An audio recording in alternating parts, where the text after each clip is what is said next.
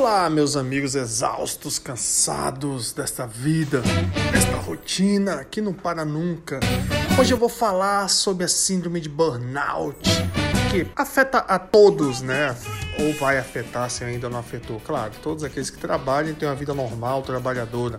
Não você aí que nasceu no berço de ouro e tá na, com a vida ganha, nunca trabalhou aí, ó, tomando ovo maltine e leite com pera. Então vamos lá, vou falar então dos estágios da crise, né, do burnout.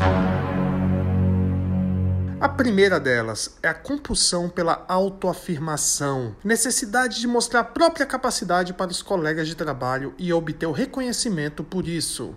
A diaba da Beth ajustou a pressão da água em 50 quilos por polegada quadrada. Eu disse para ajustar em 65 quilos por polegada quadrada. Eu devia era dar uma mangueirada nela. Vamos lá, a segunda. Trabalhar, trabalhar e trabalhar. Levar o ofício ao extremo como atividade principal para ter certeza de que é insubstituível. Meu pai nunca reclamou do trabalho, não importava o que acontecesse.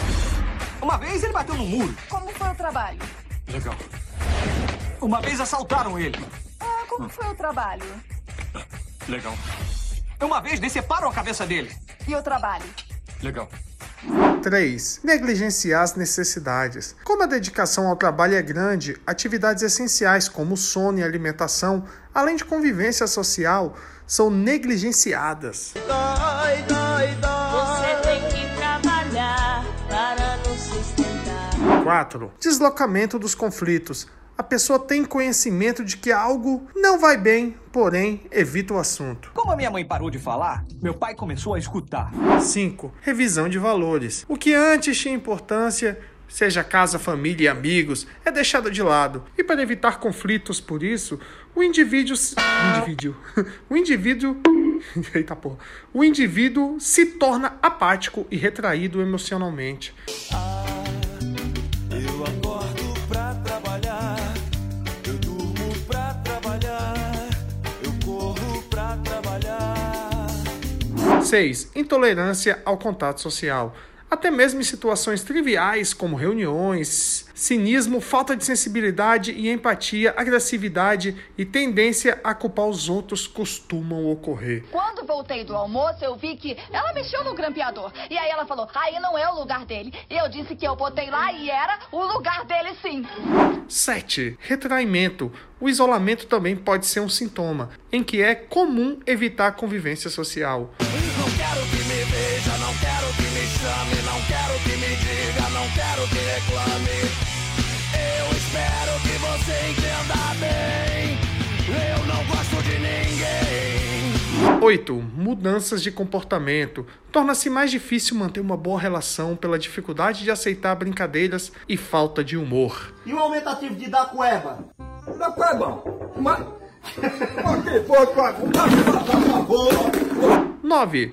Despersonalização. Por evitar diálogos, atua como uma máquina, preferindo conversas por e-mail, por exemplo. Já trabalhei em empresas em que recebia um e-mail desses de 10 em 10 minutos e eu sei dentro de mim que tenho capacidade para receber mais ainda.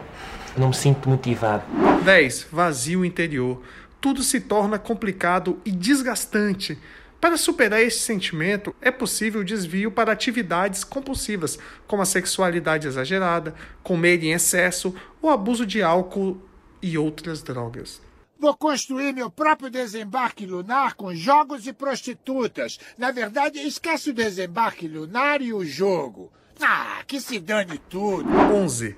Depressão. Ocorrem sintomas de humor e cognitivos da doença, como indiferença, falta de esperança, exaustão e negligência em relação ao futuro. Ah, tô com depressão, hein?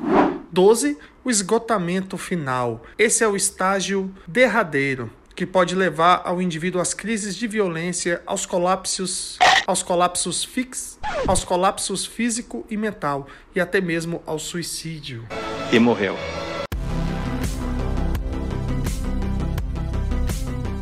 Desde o primeiro dia de 2002, a síndrome de burnout foi reconhecida como doença ocupacional. Assim, ela passou a integrar a classificação internacional de doenças, o CID. Anteriormente, o burnout era reconhecido apenas como uma doença psiquiátrica, mas com a mudança, ela passa a ser oficializada como estresse crônico de trabalho que não foi administrado com sucesso.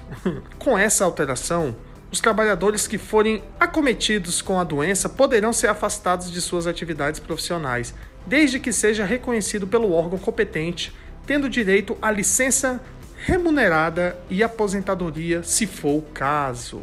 O burnout se caracteriza como um distúrbio de caráter depressivo, acompanhado de extremo cansaço físico e mental. Você já passou por isso? Trabalhando aí, que tu fica exausto, que você não aguenta mais olhar ninguém, tu fica louco, velho, surtado, é horrível.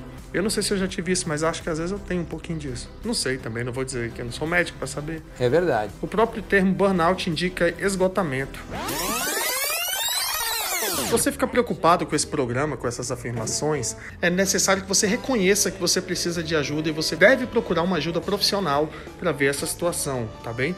Porque realmente é, a gente está fazendo esse programa aqui brincando e rindo, fazendo essas piadas, mas isso é muito sério. Você tem que olhar isso bem, com cuidado, procurar ajuda. Procurar ajuda não é ruim, procurar ajuda é, um, é sinal de inteligência. As pessoas inteligentes buscam ajuda, tentam melhorar e buscam sempre o melhor para si e para as pessoas que ele ama. Então é isso. É isso aí, galera. Espero que tenham gostado. E até o próximo Eder Parker Show semana que vem. Valeu!